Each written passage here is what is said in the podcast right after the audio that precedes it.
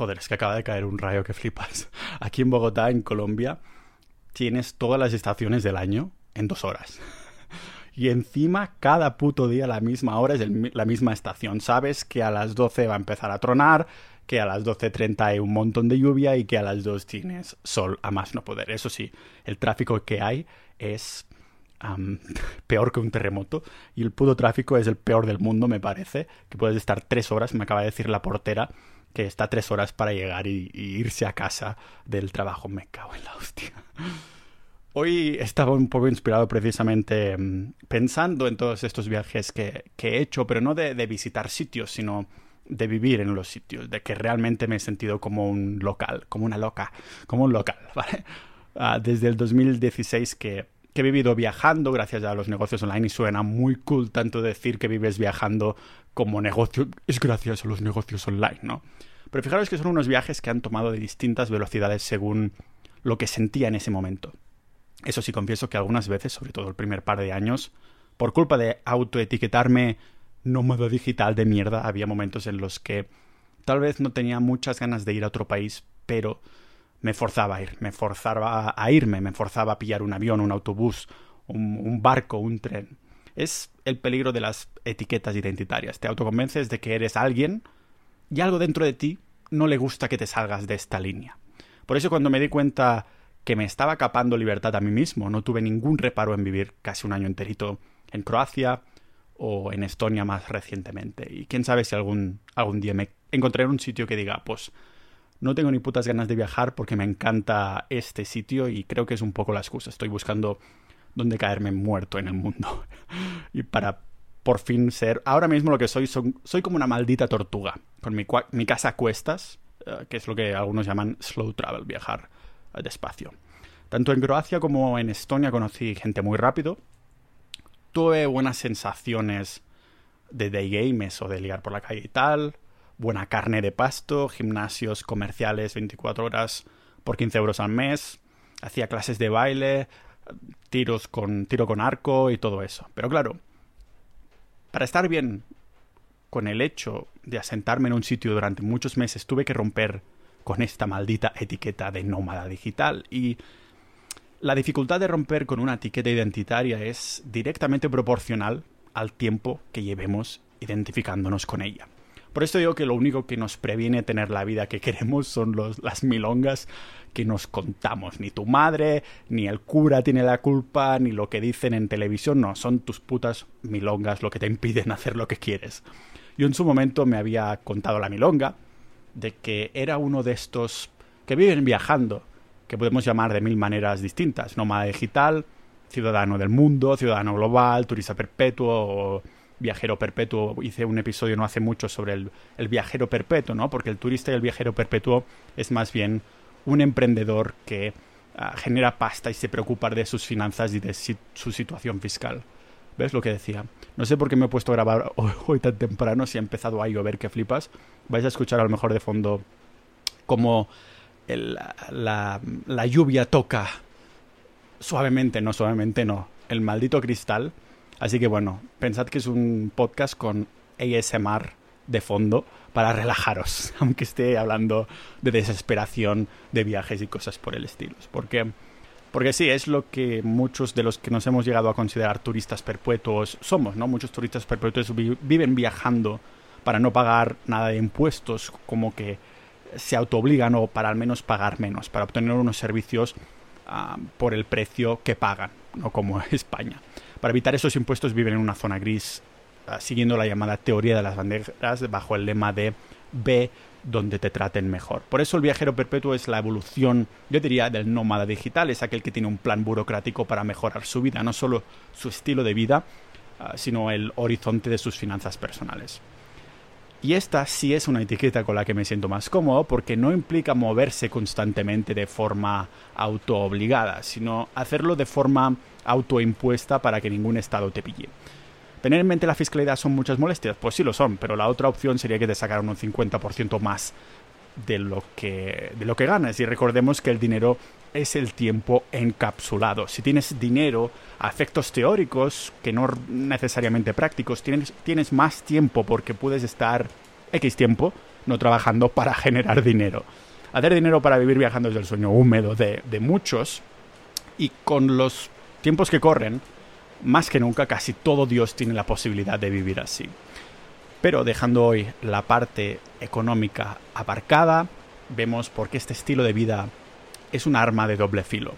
¿Por qué podría ser otro sueño que crees querer, pero cuando lo tengas puede que te plantees, ah, ¿y ahora qué coño hago? ¿no? ¿Qué hago aquí ahora que ya puedo vivir viajando y no me he llenado como un fin final? Joder con la lluvia que me cae hoy, pero bueno, vamos a hacer esta, este episodio de hoy más cozy aquí en el podcast multipotencial de Pau Ninja.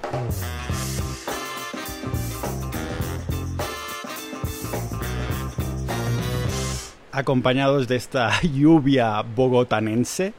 Ah, ayer quedé con una chica y no sabíamos, y aún ella siendo de Bogotá, no sabíamos cómo se llaman los habitantes de Bogotá y ya me he olvidado, así que vamos a llamarla lluvia bogotanense. a ver si...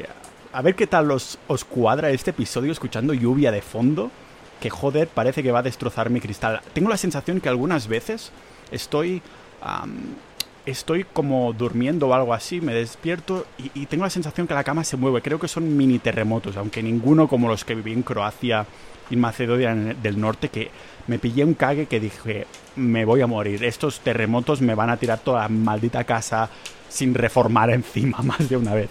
Hoy estaba en el, en el Starbucks y hablaba precisamente de los viajes de este estilo que son un poquito más guarros, con un chico que estaba hablando catalán. Así que, bueno, he ido ahí. Hombre, eres catalán, tal Pascual, ¿no? Hemos empezado, empezado a hablar un rato. Aunque él vive aquí, ¿no? Son, son muchas las personas que sí que he conocido que viven viajando y no necesariamente teniendo negocios online y haciendo pastizales. Por eso digo que está al alcance de muchos esto de vivir viajando. Algunos vivían de ahorros, algunos afortunados sí que estaban retirados y o jubilados vía Estado o vía inversiones cuando digo vía Estado me refiero jubilados por el Estado que han trabajado sesenta y pico años, bueno, no tantos, cuarenta y pico, ya me entendéis. Pero bueno, que personas que tienen, sobre todo las que se ven más en Twitter, ¿no? Lo que todo el mundo es esa independencia o libertad financiera que te has jubilado a los 30 o a los 40 por tus inversiones y otros buscan trabajo en el sitio donde viajaban y cuando se cansaban lo dejaban e iban a buscar otro, otro trabajo en otro país. Otros hacían pues voluntariados a cambio de alojamiento y comida, que es algo que yo también probé. Yo nunca consideré vivir viajando ah, basándome en los trabajos que encontraba por ahí, aunque cuando mis manos me, me pedían hacer un trabajo físico, hacer algo manual, me hice cursos como el intensivo de, de barista en Italia o el de coctelería en Australia, aunque con ninguna intención de ejercer de estas profesiones.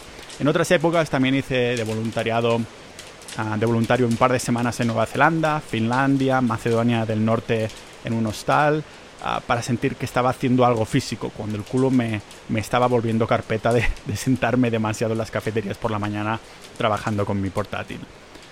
Echando la vista atrás, cuando quería hacer voluntariados o cursos siempre había sido cuando no tenía muy claro mi propósito en ese momento, sin dirección, no sabía dónde iba o dónde quería ir. Utilizaba estas experiencias como catalizador para calmar la mente y, descubrir más cosas sobre mí, ah, pero esta manera de vivir viajando nunca tuvo un rol central en mi plan de descubrir el mundo. ¿Por qué? Pues porque simplemente ah, y siempre he reiterado la búsqueda de libertad, de independencia. Estar en un lugar físico cierto tiempo comprometiéndome ah, no me daba libertad precisamente. Para mí viajar no da libertad, lo que da libertad es tener la opción de hacerlo si te da la puta gana. Por este preciso motivo, tener mis propios negocios online ha tomado un pilar central en, mi estilo de vida. Pero ojo aquí, siempre repito lo mismo, no me gustan los negocios online, me gustan mis negocios online. La libertad de poder generar mis propios ingresos online y a la vez crear contenido expresivo que nadie más puede hacer como lo hago yo. Esto es lo que ha dictado las épocas en las que he vivido viajando y me he sentido lleno. Sin embargo, cuando, me puso como objetivo vivir viajando, empezando a crear mis negocios, y llegué a vivir viajando por mis negocios, pero odiaba lo que hacía aunque fueran negocios online, esto tomaba una dirección totalmente distinta, totalmente desesperado, ¿vale? Ahora es distinto en este sentido. Quiero moverme y que esto inspire y nutra a lo que hago, pues lo hago. Me quiero quedar un año en un sitio y hacer foco en proyectos más estáticos, pues lo hago. Y eso puede adoptarse con distintas facetas. Trabajar remotamente, deslocalizado, deslocalizado ¿no? con tu propio negocio. O para otros también trabajar viajando por el mundo con voluntariados, estar jubilado o retirado, ¿no? lo que se conoce como tener la independencia financiera.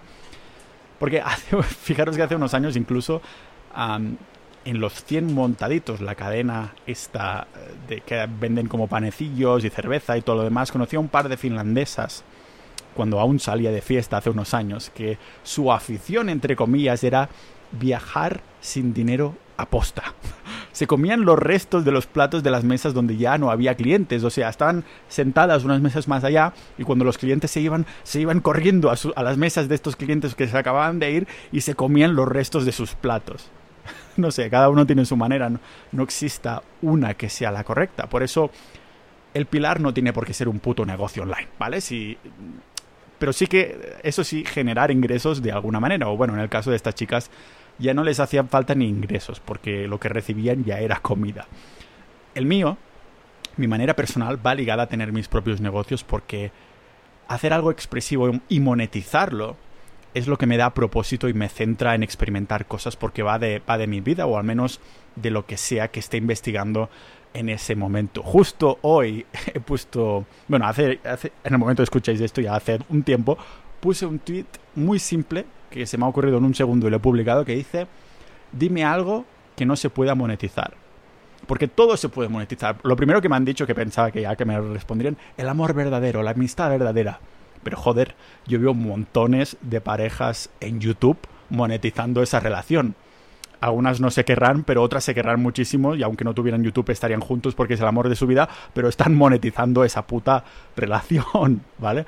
Uno ha dicho, el estrés de mi trabajo, digo, joder, los psicólogos hacen un montón de pasta con esto también, se venden montones de libros, millones, millones, ¿no?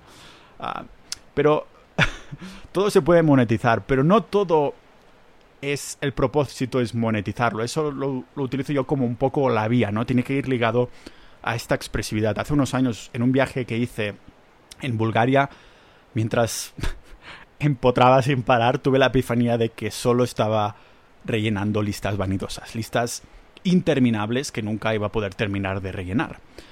Nunca iba a poder visitar todos los lugares del mundo, y digo lugares y no países, porque unas pocas personas podrán ser capaces de poner un pin en cada país del mapa y tener los santos huevos de decir que los han visitado todos. Porque, a ver, si visitas Berlín, puedes decir que has visitado Alemania. Permíteme dudarlo. Apenas puedes decir que has visitado Berlín, ¿vale? Has puesto los pies en el territorio alemán. Pero no me digas que te has visto la ciudad enterita. Que sí, que sí, que si sientes que la has visitado, entonces es que ya puedes decir que la has visitado, ¿verdad? Pues claro que sí. Yo me siento un buen 737 Ah, y no por eso, no, por pensar que soy un Boeing 737, voy a ser un maldito avión comercial, ¿vale? Lo que pasa es que hemos normalizado el copito de nievismo, si esto es una manera de decirlo, ¿vale? Ahora en vez de rellenar listas, lo que intento hacer es buscar propósito en cada destinación si decido viajar, ¿vale? Me gusta asociar los sitios a algo en concreto que he hecho. Me da igual si es hacer unas clases de baile en esta ciudad específica, probar el day game local para ligar en la calle, abrir una cuenta bancaria, ¿vale? Apuntarme a cualquier tipo de, actividad, pero ir a un sitio a hacer algo. Por esto me remarco siempre un ¿a qué voy? ¿Qué voy a hacer a este sitio? Cuando asocio una destinación a un propósito, en el 99% de las veces, de casos, acostumbro a tener las mejores experiencias.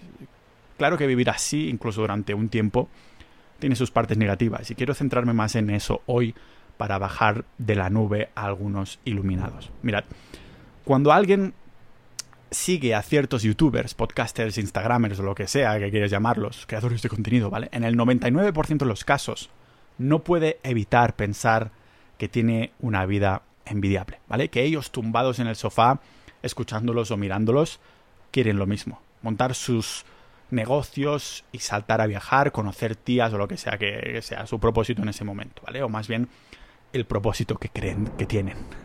si piensas así es porque en el 99% de los casos son personas que simplemente no estén haciendo en ese momento cosas que disfruten. La mayoría de sus días no les aportan felicidad y recordemos que lo felices que nos sentimos es el subproducto de nuestro estilo de vida actual. Antes me apuntaba a mil trillones de actividades o intentaría montar mi rollo desde casa antes que lanzarme a, oficialmente vivir viajando, ¿vale? Porque no todo es tan bonito. En este error común ah, es pensar que viajar es un propósito en sí mismo. Viajar no es un propósito. El error es pensar que vivir viajando es la única salida para tener un estilo de vida que disfrutemos. O sea que... Entonces ya sí, cuando esté viajando seré feliz. Son los mismos que cuando están en una relación tóxica piensan que teniendo hijos harán de parche y todos los problemas de su relación quedarán solucionados.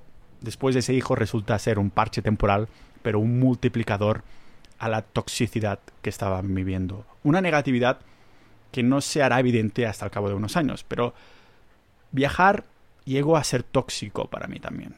Sobre el segundo o tercer año me encontraba igual de triste y desesperado, aún generando una cantidad de dinero online que nunca me había imaginado que iba a generar. Como si fuera cosa del destino, o tal vez porque subconscientemente busqué ayuda de los grandes, encontré una cita de Emerson que me tocó aquí, en el corazón. Dice, viajar es un sueño para los tontos. Nuestros primeros viajes nos van descubriendo la indiferencia de los lugares. Cuando estoy en casa sueño que en Nápoles, en Roma, para poder embriagarme de la belleza y perder la tristeza. Empaqueto mi baúl, abrazo a mis amigos, me hago a la mar y un día por fin me despierto en Nápoles. Y ahí, a mi lado, está el hecho severo, el yo triste, implacable, idéntico del que huí. Busco el Vaticano y los palacios. Finjo estar intoxicado con visiones y sugestiones, pero no estoy intoxicado. Mi gigante va conmigo a donde quiera que vaya. Esto le dijo Ralph Waldo Emerson. Mi error fue viajar para vivir, en vez de vivir para si quiero viajar. Asocié los viajes a mi identidad porque cuando no estaba feliz o conforme con mi propósito, me pensaba que cambiando de destino lo remediaría todo, pero mi desesperación venía conmigo a donde fuera que vaya. Esto fue más que evidente en Bulgaria, cuando abrí mi primera empresa en el extranjero. De lo malo, saqué algo bueno, un pequeño librito escrito en inglés que comparto con los miembros de Sociedad.ninja, que es como un folleto, una desesperación en, la que hablo de, de, folleteo, de ingresos online y que encapsulé en este, en este libro que además también he puesto como en pequeño audiolibro para los miembros de Sociedad en los episodios exclusivos de Sociedad.ninja para los que apoyen estos episodios, el podcast. En ese entonces estaba en Sofía completamente solo, únicamente con el portátil y pensaba que esto era lo que necesitaba, ahorrar en impuestos y estar alejado de mi pueblo natal.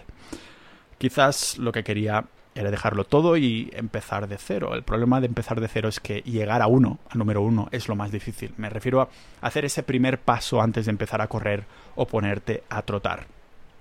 Crear relaciones de cero es muy fácil si son superficiales, pero cuando hablamos de círculos sociales sólidos, esto ya es otro tema. Lo que encuentro es que esas viejas amistades que se han cultivado durante años se van marchitando a la misma velocidad de la que a la que las hemos cultivado, es decir, poco a poco. Y para crear de nuevas son exactamente lo mismo, ¿vale? Poco a poco. Es decir, crear relaciones que sean sólidas. Aún más crear relaciones sólidas nuevas, tanto amistades como relaciones sentimentales. Conoces ahí a personas durante semanas o hasta meses ah, mientras estás viajando en los que encajas perfectamente. Personas que también viven viajando y que como tú se ponen ese petardo en el culo para salir de los sitios antes de encapsularse en la rutina. Una rutina que temen porque tienen el recuerdo de sus rutinas cuando llegaban, llevaban unas vidas antiguas que, que, no podían esperar salir de ahí, ¿no? Y, y, se van. Por esto estos viajeros, al cabo de un tiempo de estar ahí, aunque lo estén disfrutando, se van. Y tú también te vas. Os decís que estaréis en contacto, os lo decís de verdad. Pero pasan las semanas y por cosas de la vida, eso que habíais empezado a cultivar os olvidáis de regarlo porque estáis por otras plantas. Os olvidáis de hacerlo llover, ¿no? De hacer que el agua vaya aquí como está lloviendo aquí sin parar en Bogotá. Porque claro, los círculos sociales no son cosa de broma. Ya he mencionado más de una vez que están estrechamente ligados a la esperanza de vida, tanto a la longevidad como a la felicidad. Hay varios estudios que os voy a dejar en las notas del episodio. Pasa el tiempo y te vas dando cuenta de estas cosas. Tu mochila queda llena de experiencias, sitios y personas y vuelves a casa pensando que, bueno, como mínimo has vivido. Otros no tienen tanta suerte y nunca quedarán satisfechos. Con, con esa migración existencial nunca podrán estar contentos en el sitio donde nacieron o en el sitio donde están viviendo en ese momento. Pero en el 99% de casos siempre todo el mundo deja de viajar de forma permanente. Es importante recordarlo porque para no asociar nuestra identidad con los viajes. De lo contrario, os podéis esperar una buena crisis existencial. La identidad, el carácter de alguien tiene que venir por lo que hacemos recurrentemente. La crisis puede venir si hemos asociado nuestra identidad a una única cosa como los viajes, que son altamente dependientes de otros factores como las fuentes de ingreso, nuestro estilo de vida, maneras de vivir, políticas, relaciones, ¿vale? Las relaciones estrechamente ligadas con otros viajeros perpetuos son como las relaciones de cuando salía yo de fiesta, ¿vale? Te emborrachas, te lo pasas de puta madre crees crear buenas relaciones con esas personas con las que estás bebiendo alcohol, con las que estás saliendo de fiesta. Después echas la vista atrás y te das cuenta que era el alcohol, que esas personas hubieran podido ser cualquier otra persona y el recuerdo sería similar, era el alcohol. Era el estar embriagado de viajes, de movimiento constante y de ir rellenando listas que nunca tendrán final. No vivas viajando, viaja viviendo.